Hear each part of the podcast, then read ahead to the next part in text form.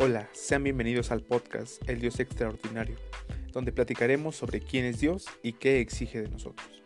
Dirigido a aquellos jóvenes apasionados por la palabra de Dios, que buscan nutrir su vida espiritual y anhelan vivir en su voluntad. Esto es El Dios Extraordinario. Hola amigos, ¿cómo están? Espero que muy bien. Sean bienvenidos al cuarto episodio.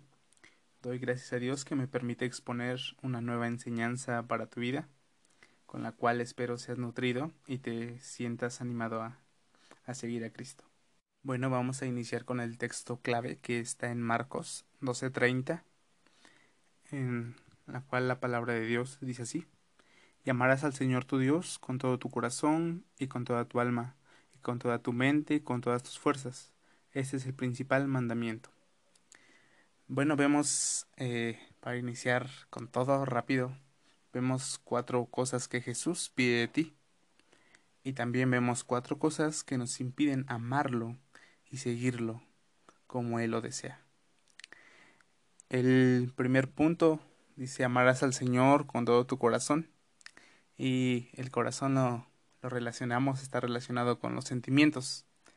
Pero hay cosas que nos impiden amarlo con todo. Señor, yo te amo, pero andamos en yugo desigual.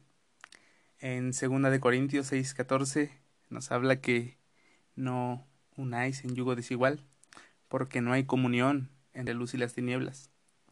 Y quizá se ha escuchado decir, yo lo convierto, pero pues vemos que la mayoría termina fracasando en ese intento. Señor, yo te amo, pero mi novio no en Primera Corintios 15 a 33 dice la palabra no erréis, no falles, porque las malas conversaciones corrompen las buenas costumbres. Queremos amar a Dios, pero andamos con malas compañías. Proverbios 17, 17, un texto muy conocido. En todo tiempo ama al amigo y es como un hermano en tiempo de angustia. Pero nos juntamos con personas que ni aman en todo tiempo, ni están en tiempos difíciles. Señor, yo te amo, pero no puedo perdonar a esa persona.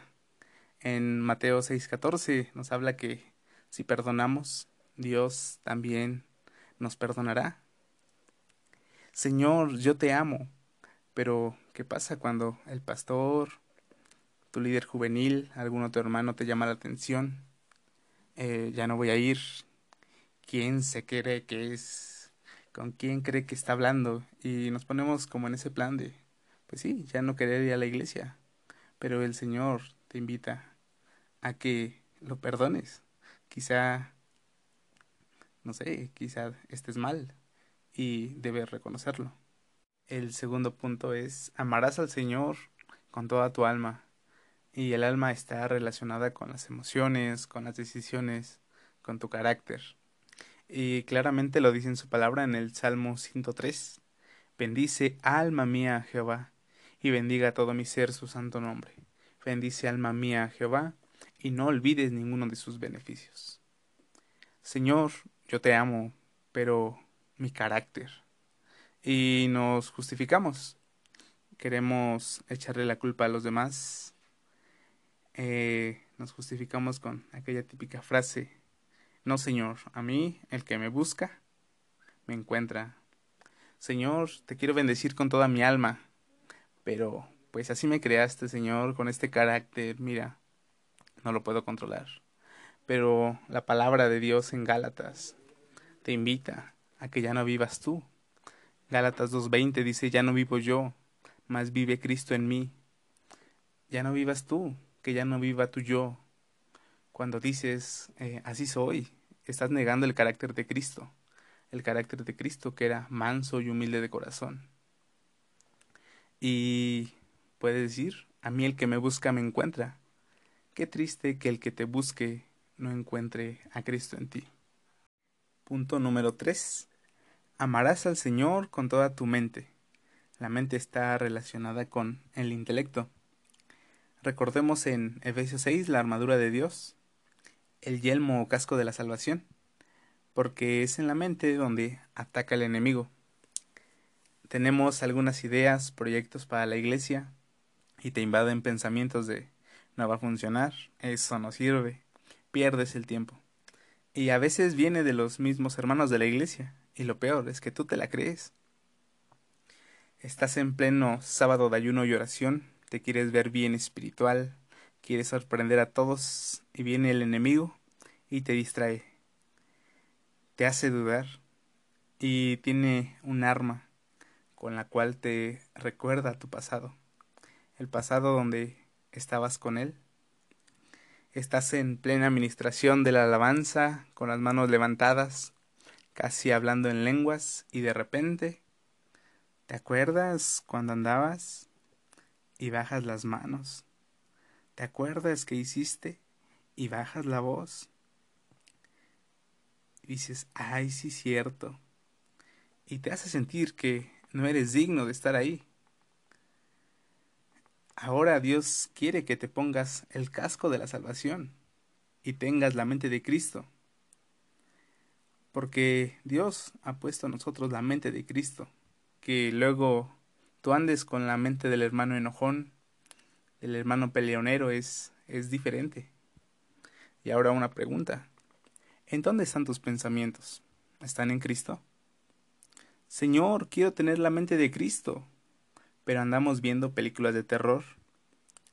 Pero andamos viendo series en Netflix que dan mucho que desear. Y sabes bien a lo que me refiero. Eh, muchas personas suelen caer en ansiedad, en depresión,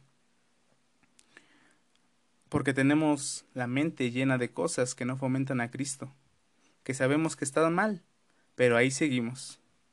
Nos llenamos de cosas mundanas, de cosas que no nutren nuestro espíritu, que no honran al Señor. La invitación es llena tu mente de Cristo. Todo lo que ves, escuchas, da alimento a tu espíritu, fortalece tu fe.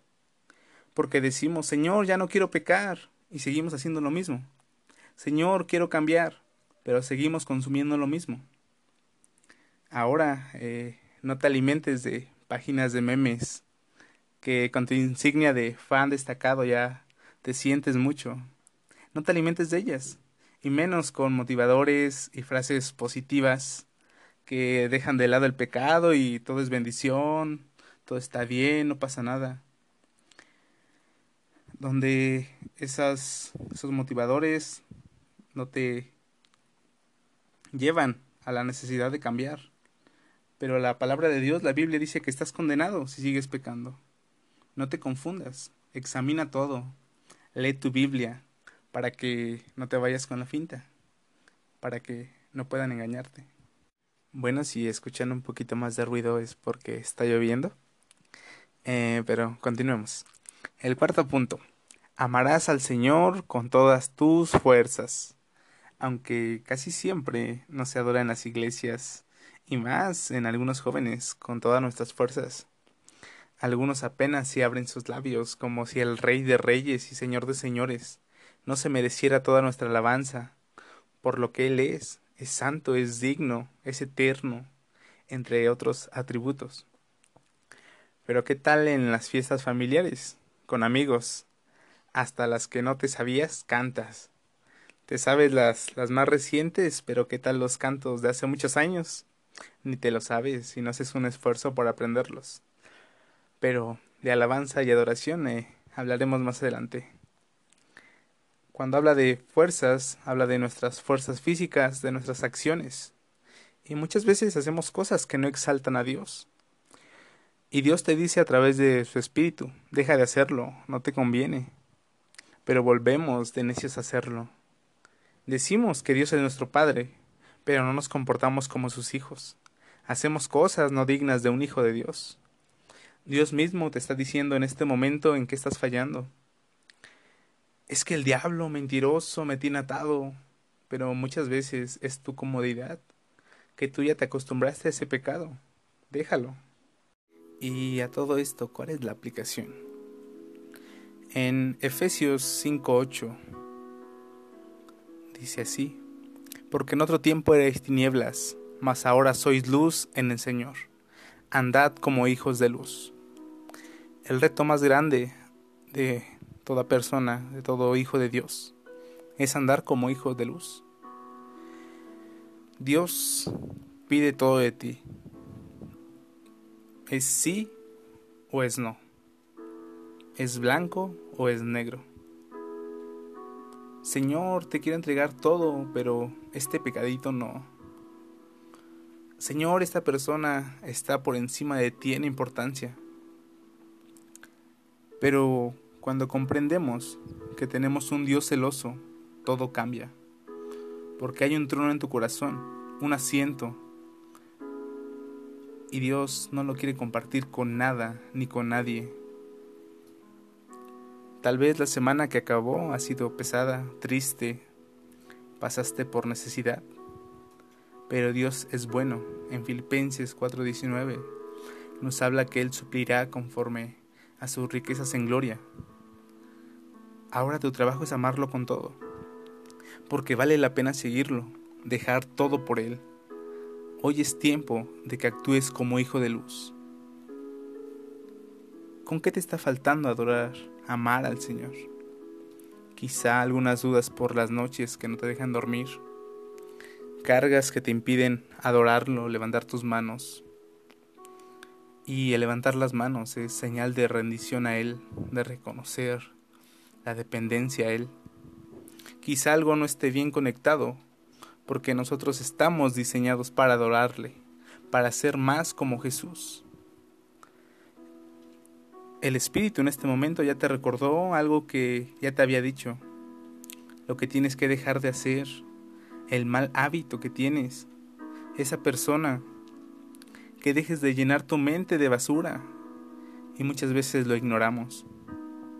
Si hoy tienes el corazón roto, las manos vacías, tu vida en fracaso quizá, qué bueno, porque hay vida abundante en Jesús. Cuando todo está roto, solo, vacío, llega el Espíritu Santo y te consuela. Jesús te dice, aquí estoy, te quiero abrazar. Porque tenemos un Cristo experto en reparar esa, no sé, eso que te está aconteciendo, en reparar tu corazón herido, lastimado. Si tienes tu alma vacía, tenemos al Espíritu Santo experto en llenar vacíos, porque nuestro Dios va a llenar esos ríos en tu interior, solamente tú anhélalo. Y verás que todo va a cambiar cuando pongas en práctica todo esto, de adorar, de alabar al Señor como Él se merece, de ponerlo como número uno en tu corazón y dejar de todo aquello que no nos edifica edifica. Y el Señor mismo te ayudará, pondrá en tu mente todo aquello que, que tú estés anhelando, estés deseando, pero busca primeramente el reino de Dios y todas las demás cosas serán añadidas. Bueno, Dios te bendiga. Hasta aquí este episodio.